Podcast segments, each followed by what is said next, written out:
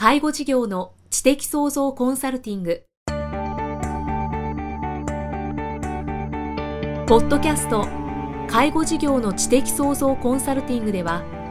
介護事業サービスを充実させるヒントはもちろん介護事業特有のマーケティングや数字を具体的にするアカウンティングの知識を身につけていただける番組です。番組では脳の専門家である長谷川芳也がビジネスにおける脳の使い方もお伝えいたします。このポッドキャストは成熟期衰退期に向かう介護事業を継続発展させるためのノウハウを提供する医療法人ブレイングループがお届けします。皆さんこんにちは。生きみえです。介護事業の知的創造コンサルティング今日は第77回をお送りしていきます。長谷川先生よろしくお願いします。よろしくお願いします。え前回は神田正則さんの本をご紹介いただきました、まあ、神田さんの本によるとこうこれから8年間、まあ、日本が大きく変わっていくのだというちょっと印象を受けたんですけれども今日はどんなお話をしてくださいますか？そうですね。今日はまあ題名としてはですねえー、これからの時代を担う NPO 法人ということなんですが、はい、えー、神田さんの本の中でもですね、まあ、2020年に、まあ、新しい価値観の下で新産業が生まれると指摘されてるんですが、はい、その中でですね主役になるものの一つがいわゆる NPO 法人であるというふうにってるんですね。で実はあの私自身もですね実はこう NPO 法人は実は4つほど、えー、所有しています。でこの NPO 法人というのはこれから重要な働きをするなというふうに実は思っているんですね。はい。でも NPO 法人本当にかなりの数が今あるっていうのを聞いたことありますし。はいはい、かなり実はですね僕からするとですね使い方を間違っているだとか、はい、NPO 法人の本質を分かっていないケースがあるなと思ってるんですね。うん、これ実は言葉の定義からいくとですね NPO 法人の NPO の略っていうのはですねノンプロフィットオルガニゼーションの略なんですね。はいうん、でこのノンプロフィットのプロフィットって何かっていうとですねこれ分配を意味するんですね。はいでまあ、多くの方が勘違いされてるのは NPO 法人は利益を上げてはいけないと勘違いされている方が多いんですね。これ実際ですね全く利益を上げるということはですね、えー、問題はないんですね利益を上げることは全く問題がない。いや私も利益を上げてはいけないと思っていますけど、えー、逆にですね利益しっかりと上げて、はい、税率も全くあの優遇されてませんから普通に税金も取られます。だから利益をしっかり上げて税金をしっかり払うんですね NPO 法人というのは。ただあの違うのは利益を上げた後に分配ができないよということが NPO 法人の、えー、ことに元になるんですね。でこの分配ができないということがそれほど大きなことになるのかということをですね、まあ、今日一貫してお話をしていきたいなと思っています。はい、で実際の運営においてはですね NPO 法人では理事会というものが主になるんですね。はい、これは株式会社の取締役会に準じます。うん、でさらにですね、えー、NPO 法人の社員総会というものが株式会社の株主総会に準じるんですね、はい、ですから実務上のですね経営というのは大体理事会によって行われます、はい、ただ大体 NPO 法人をやる場合の理事というのはですね大体それぞれ自分に本業を持っていることが多いんですね。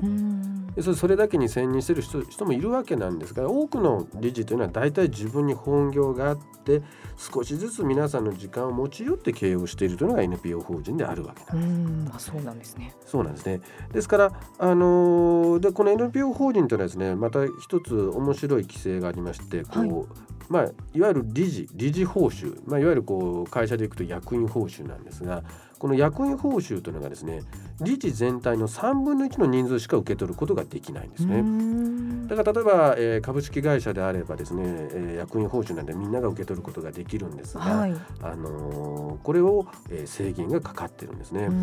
で逆にそのその役員報酬も全部公開ですからあまりこう過大な役員報酬を取ることはできないんですね。でその他残りの3分の2の方は本当にえー、報酬に応じた、えー、働きに応じた報酬を受けることしかできないんですね。でこれがまあどういうふうに意味するかというのを具体体例を出してご説明しますと、はい、例えば NPO 法人が利益が1億円出ました、はい、出していいんです1億円、うんうん、でこれ当然株式会社であったらこれ株主で分配をするわけですね。そうですね。はい。でまあ例えばもう1人頭1000万なり2000万ずつ分配したっていいわけです、うん、ただ NPO 法人はこれが先ほど言ったように、えー、制約がかかってるんだね。例えば理事が6人いれば3分の1である2人は役員報酬を取れるんですが、はい、これ課題っていうとですね大体せいぜい年間600万前後ぐらいしか取れないんですね。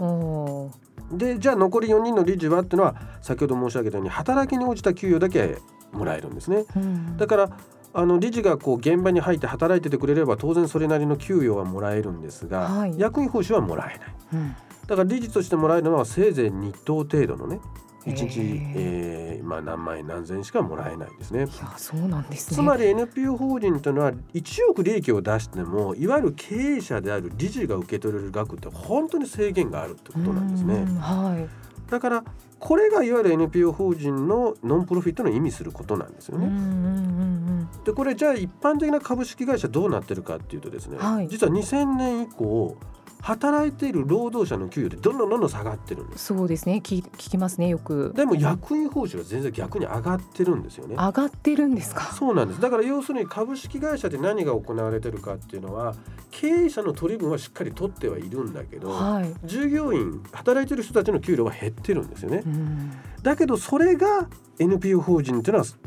うまくできてるわけですよね。そうですねだからあのー、実際ですねこう NPO 法人の場合はもう要するに役員が取る額がもう制限がされてるからその分が、はいえー、NPO 法人自体に残るし、うん、逆に残った部分が、あのー、他のものにも使えるんですね、うん、だから具体的に言うと通常の例えば営利法人ではですね手を出さないような、うん、いわゆる利益率が低いような事業にも手を出すことができますし、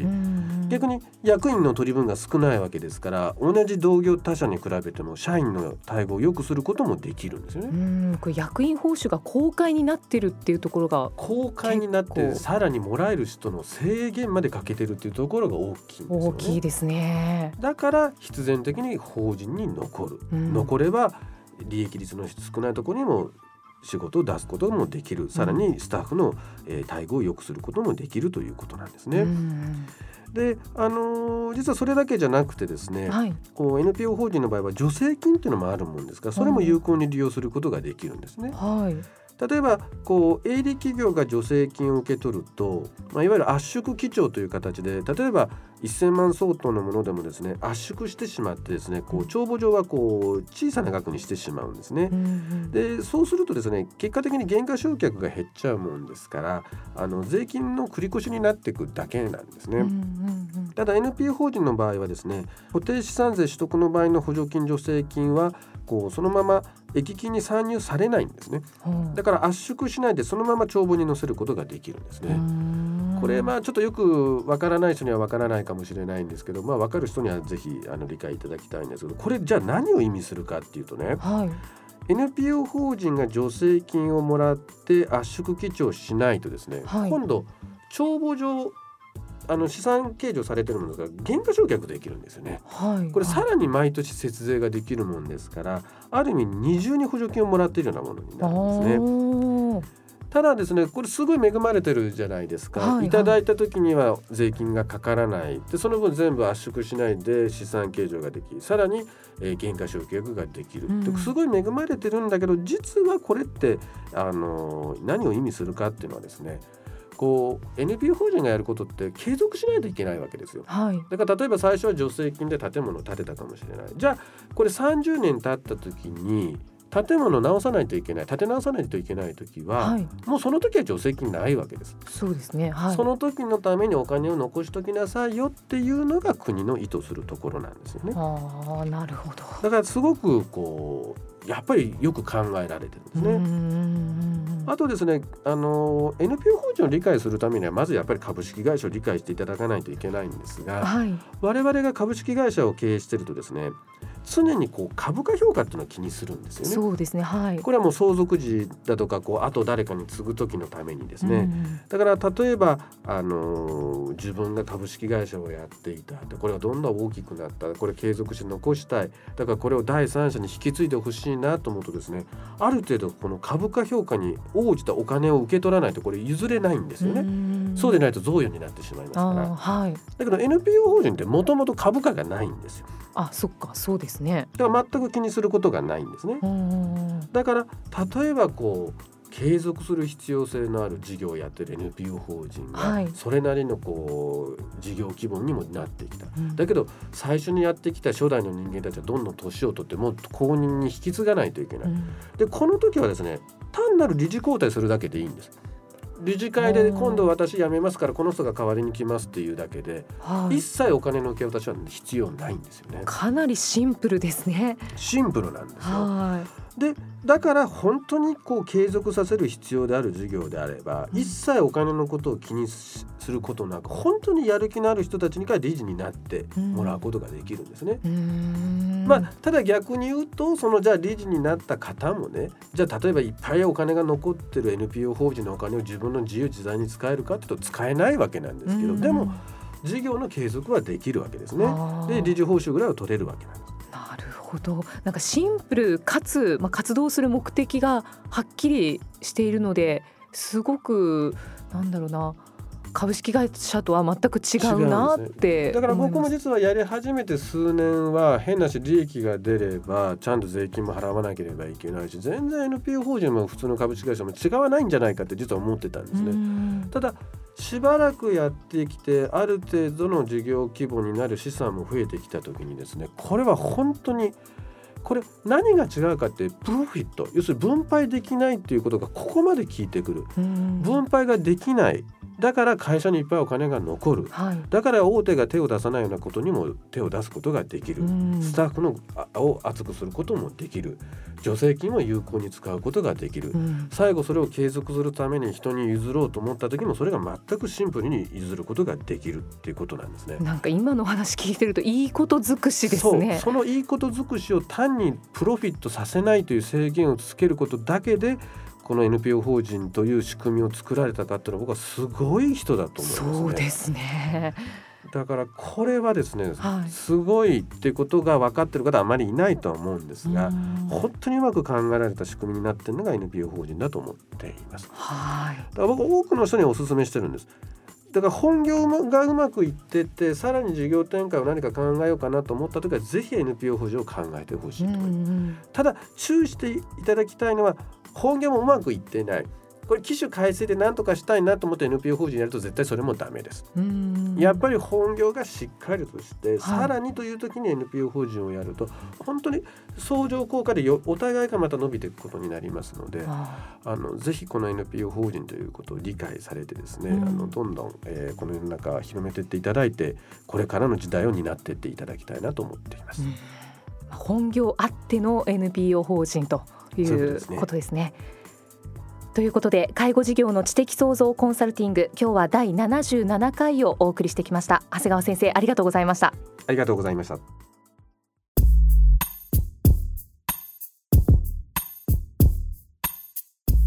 今日のポッドキャストはいかがでしたか？番組では長谷川義也への質問をお待ちしています。質問は「株式会社ザイタックのウェブサイトにあるお問い合わせフォームからお申し込みください。サイト URL は http コロンスラッシュスラッシュ brain-gr.com スラッシュ zaitac http コロンスラッシュスラッシュブレイン gr.com スラッシュ在宅ですそれではまたお耳にかかりましょうこの番組は提供医療法人ブレイングループ理事長長谷川義也プロデュースキクタスナレーション生きみえがお送りしました。